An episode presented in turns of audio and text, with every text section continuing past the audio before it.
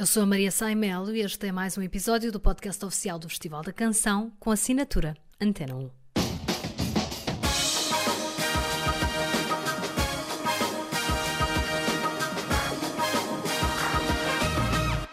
Ansiedade vivida na passada semana culminou no apuramento de Portugal para a grande final do Festival Eurovisão da Canção 2022.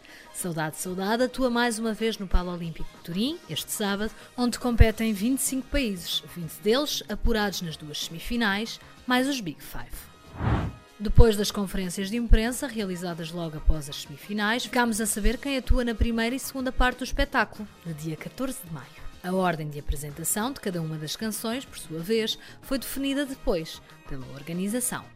República Checa, Roménia e Portugal em terceiro, Finlândia, Suíça, França, Noruega e Arménia.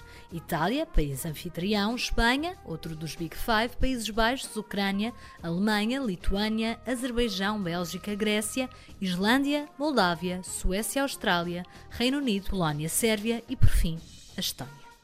Atuamos na primeira parte do espetáculo, o mesmo aconteceu com a canção de Salvador Sobral, Amar pelos Dois, que há precisamente 5 anos se sagrava vencedora na Eurovisão, dando a Portugal a primeira vitória de sempre no concurso. Uma curiosidade, entre outras, referida por Nuno Galopim, diretor da Antena 1 e comentador da RTP na Eurovisão, como não sendo mais do que isso, uma simples coincidência. Eu já ouvi a maior parte das teorias da conspiração eh, e das estatísticas que possam existir sobre tudo o que tenha a ver com a Eurovisão. E uma das manias é de que estar aqui, ali ou acolhi, uh, no alinhamento do, dos programas, é mais ou menos favorável à canção.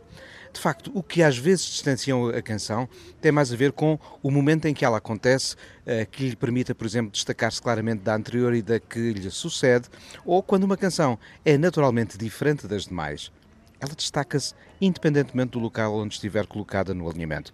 Cada Eurovisão define um contexto ao seu redor. E a mesma canção colocada em anos distintos terá necessariamente sempre comportamentos diferentes, pelo que, sublinho, não é pelas convergências ou divergências que nós naturalmente vamos poder adivinhar o que será o comportamento de uma votação, tanto do júri como do televoto. O que é assim, uh, para já, são algumas características curiosas.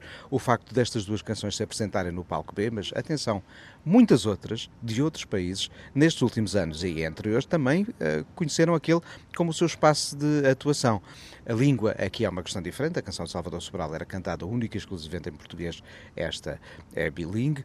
As reações internacionais são favoráveis, mas havia uma narrativa, claro está, em 2017, a fazer com que aquela canção se juntasse uma outra história, apesar de na altura ainda não ser conhecido tudo o que estava à volta da participação portuguesa, já havia burburinho, e isso é esse essa, essa narrativa eh, naturalmente cria histórias e gera comunicação. Uh, e depois eu acho que devemos esperar uh, pela hora do show, pela reação das pessoas às canções, para perceber as suas potencialidades numa votação. Mas atenção, não se esgota numa votação a participação de uma canção na Eurovisão. Este é um momento de um percurso que continua depois de passarem os créditos da grande final. E se esta canção for uh, um importante cartão de apresentação para a continuação da criação de uma carreira internacional para Amaro, isso, no fundo, até no fim, o que vai contar ainda mais. Opinião reiterada por Carla Bugalho, chefe da delegação portuguesa. Há sempre aquela questão de ah, ficar na segunda parte é melhor porque as pessoas lembram-se mais das canções, porque os votos só abrem a seguir. Se tu tiveres uma boa canção, independentemente do sítio onde estás, as pessoas vão se lembrar da canção e vão votar. Um, o Salvador, por exemplo, uh, foi a canção, salvo erro, número 11, porque também estávamos na primeira metade da, da, da final. O Salvador ganhou com um recorde de pontos quando uma canção é boa, independentemente da posição onde ela está, há muitas teorias sempre na Eurovisão sobre as posições da canção. Ai, que a canção número 2 isto, e que o que é bom é abrir, ou o que é bom é fechar, ou o que é bom é estar na segunda metade. Quando tens uma boa canção, não interessa onde é que ela está. O entusiasmo com a canção de Maro refletiu-se um pouco por todo o mundo. Na primeira semifinal, público e artistas portugueses expressaram-se em força nas redes sociais. Um interesse crescente e uma maior ligação ao espetáculo, que se deve sobretudo a isto eu acho que nós criámos desde 2017, e quando falo nós, falo na RTP e na equipa que tem estado a trabalhar a uh, Operação Festival da Canção e Eurovisão, criámos de novo um espaço de relacionamento uh, com entusiasmo entre o grande público e o Festival da Canção e naturalmente também a Eurovisão. Há muitos anos que, naturalmente, o Festival da Eurovisão acontecia eh, e sucedia-se, quase sempre com participações portuguesas, foram raros os anos em que nós de facto nem fomos, mas o interesse generalizado uh, estava muito aquém do que tínhamos conhecido quando, nos anos 60, 70 e eu diria ainda 80 e princípio dos 90, uh, ali víamos a passar nomes que de facto tinham uma relevância maior na história da música portuguesa.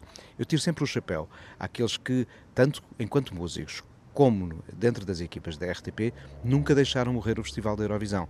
Mas o certo é que era preciso repensar o formato, em primeiro lugar, do Festival da Canção. Foi isso que se começou a fazer em 2016, com a primeira materialização no Festival de 2017. Tivemos a sorte de ter logo a cereja sobre o bolo nessa primeira edição, com a vitória na Eurovisão do Salvador Sobral. E de então para cá, o que temos visto é uma cada vez maior mobilização dos músicos uh, para uh, participarem aquela, eu diria, resistência com que, mesmo nos primeiros anos, muitos músicos aceitavam o convite, mas depois davam a outros uh, a hipótese de cantar as canções, tem-se vindo a se transformar nos últimos anos uh, nesta ideia de quem faz e habitualmente canta, quer também defender as suas canções pelo que acho que hoje em dia temos a comunidade musical mobilizada e, ao mesmo tempo, o grande público entusiasmado, focado, interessado, porque ano após ano, no Festival da Canção, passam os nomes que nós ouvimos durante os restantes 364 dias do ano. E se o festival deixa de ser uma exceção e passa a ser um episódio de uma história que se conta ao longo de um ano inteiro, se calhar aí conseguimos resultados de identificação mais profundos, no fundo acho que é isso que se está neste momento a verificar e a Eurovisão é mais uma etapa dentro deste mesmo processo. Uma etapa que se conclui na final deste sábado. Voltamos agora um pouco atrás, aos dias que antecederam a nossa apresentação na primeira semifinal, em Turim. Ensaios, entrevistas, a passadeira turquesa, a cerimónia que abre oficialmente a Eurovisão, mais ensaios e detalhes a afinar. A Carla Bugalho explica melhor. A maior parte dos ajustes foram feitos nos ensaios parciais, que nós chamamos de ensaios parciais, em que cada delegação está sozinha em palco e ensaia o seu act um certo número de vezes na primeira semana. Nos ensaios gerais já são só coisas menores. Um, imagina um plano que não resulta tão bem, ou uma correção no áudio que não está a soar assim tão bem cá para fora. São pequenos ajustes, mas estes ensaios acontecem essencialmente para que toda a mecânica, para a equipa técnica, toda a mecânica funcione. Ou seja, os, os, os chamados postcards, por exemplo, que, que, separam as canções só têm 40 segundos e, portanto, há 40 segundos para mudar o palco de umas canções para as outras. E é preciso testar isso a fundo e ver se funciona no espetáculo, ou se é preciso adicionar mais um momento de pausa entre as canções, ou se é necessário termos mais um momento na green room, ou, ou seja, só com esses ensaios gerais é que a equipa técnica que está a produzir, o host broadcaster, percebe como é que o alinhamento funciona e se está tudo bem e se é fazível da maneira como está planeado. E por falar em planos, Daniel Mota, um dos principais responsáveis pela realização e concepção da performance portuguesa em palco, fala-nos dos principais desafios. A partir do momento em que nós decidimos tornar eh, a apresentação da Mar aqui na, na Eurovisão um, um, círculo fechado, ou seja, ter seis pessoas em círculo fechado no segundo palco, percebemos logo que, esse, que não ia ser tão simples e tão linear conseguir ter uma abordagem de câmaras uh, perfeita do início ao fim, ou seja, o círculo fechado complica logo imediatamente a iluminação e o trabalho de câmaras, etc. No entanto, aqui na Eurovisão o que não falta são meios, portanto nós estávamos confiantes que íamos conseguir passar um bocadinho a ideia estética que queríamos, esta, esta noção de que elas estão juntas e estão a cantar umas para as outras.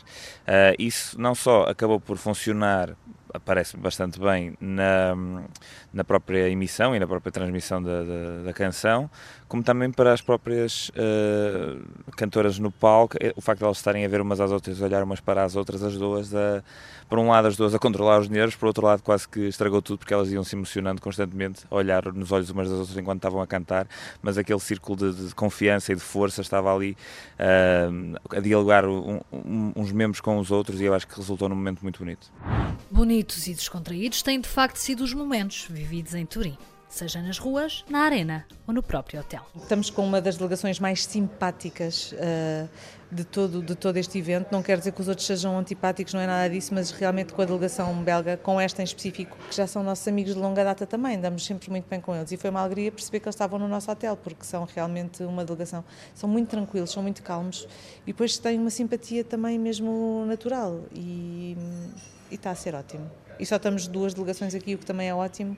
Estamos sempre a rir feitos parvos, uns com os outros, porque tentamos descontrair ao máximo o ambiente na delegação, para elas não sentirem também tanto o peso disto. Porque chegar àquele palco e cantar perante a, a plateia não é fácil. As pessoas só veem um espetáculo em casa, mas na realidade há dois ensaios antes de verem o espetáculo em casa que têm público na arena e portanto isto é uma grande pressão para elas e nós tentamos descontrair ao máximo e estamos sempre com piadas e com e, e a tentar uh, relaxar uh, para elas não sentirem tanto o peso de terem que ir para cima daquele palco e no fundo representar o país que é o que elas estão a fazer. Isto depende sempre muito mais do artista que vem do que necessariamente do sítio que é organizado porque a maior parte do tempo não é passado dentro da da venue com a, com a organização, mas sim passado com os artistas, seja onde for. E tanto aqui como em Israel, como, em, como, em, eh, como, em, como na Holanda, uh, nós tivemos sempre um grupo muito unido e sempre muito, muito coeso e sempre todos, íamos todos juntos para todo lado, etc. A uh, comparação, enfim, no ano passado trouxe cinco homens, este ano tra traz seis, seis mulheres, enfim, não sei o que é que vai acontecer para o ano, pode ser que sejam 50-50 e seja mais divertido, não faço ideia, mas tem sido uma experiência, como todas, única e estou muito orgulhoso de conhecer estas seis pessoas fantásticas que vieram cantar, a representar Portugal para cima do palco.